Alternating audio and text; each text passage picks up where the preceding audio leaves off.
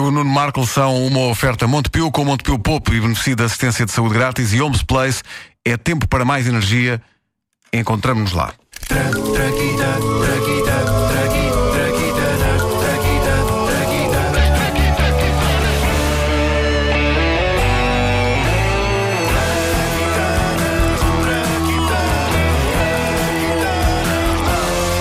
Atenção que isto é maravilhoso e é verídico. Eu sublinho bem isto, por estranho que pareça, em 1938 fez-se história das invenções com um objeto de que tristemente a história não reza. E não sei porquê. Ora bem, alarmes de incêndio. Ótima invenção, todos concordamos, mas é um facto uma invenção algo dada a equívocos maldosos. Um alarme de incêndio está sempre à mercê de piadistas, malta com demasiado tempo nas mãos, que pode perfeitamente acioná-los, obrigar os desgraçados dos bombeiros a deslocar-se a um local para depois se perceber que foi uma brincadeira de mau gosto.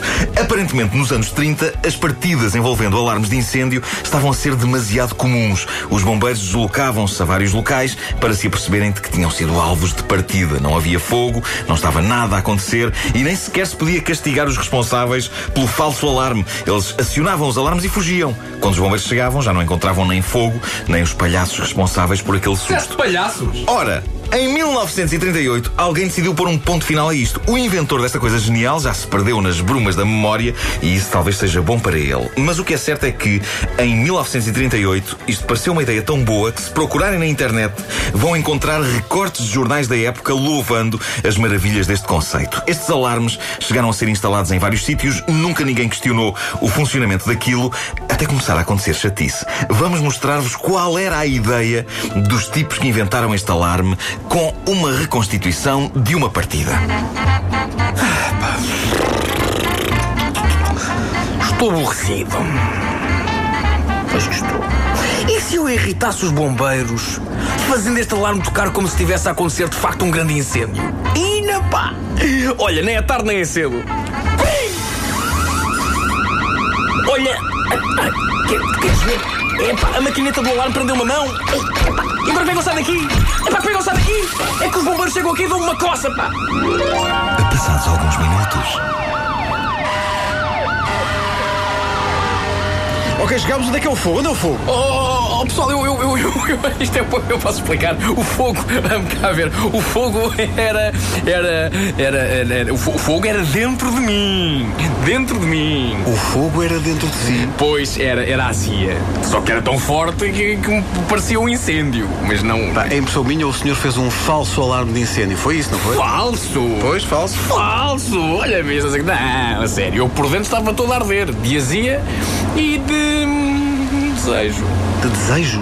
Por, por, por, por mulheres, por mulheres. Estava a arder, estava a arder, estava, estava a arder porque estava a pensar em mulheres e comecei a arder por dentro. Juntou-se a azia de ter jantado caldeirada e caramba, isto dentro de mim parecia Roma no tempo do Nero. Está bem, está bem. O senhor está preso. Ah, pois estou, graças, pois estou, estou, minha mão. Ok, isto era este alarme inovador de 1978 a funcionar em condições. Ou seja, o falso alarmista ficava com a mão presa à máquina. Tinha um sistema de tranca. A questão é que rapidamente se percebeu que as coisas às vezes não funcionavam bem assim. Com a breca, tenho a casa a arder, mas felizmente instalaram aqui um daqueles novos alarmes de incêndio. Olha, fiquei preso, mas pronto, os bombeiros devem estar aí a aparecer. Ai, calor.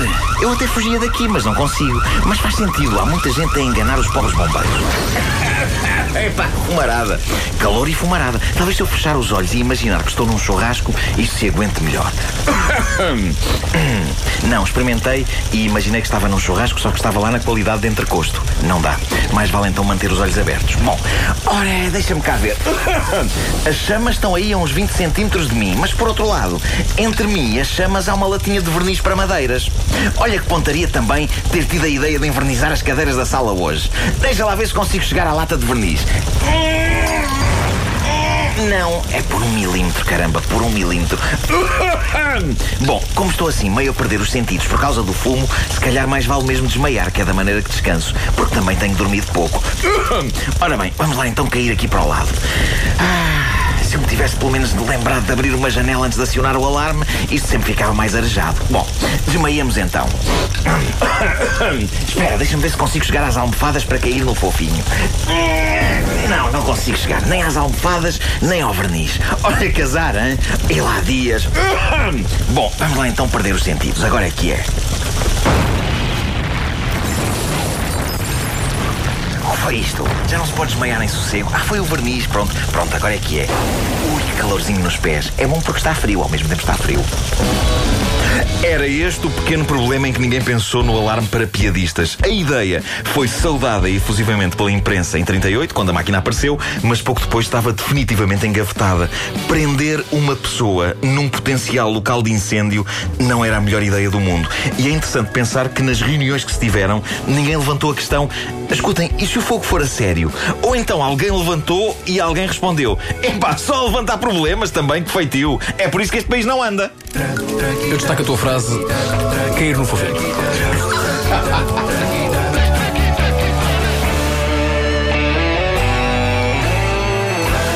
Esta guitarra está uma oferta Montepio com Montepio Pop e beneficio de assistência de saúde grátis e Homes Place é tempo para mais energia. Encontramos-nos lá.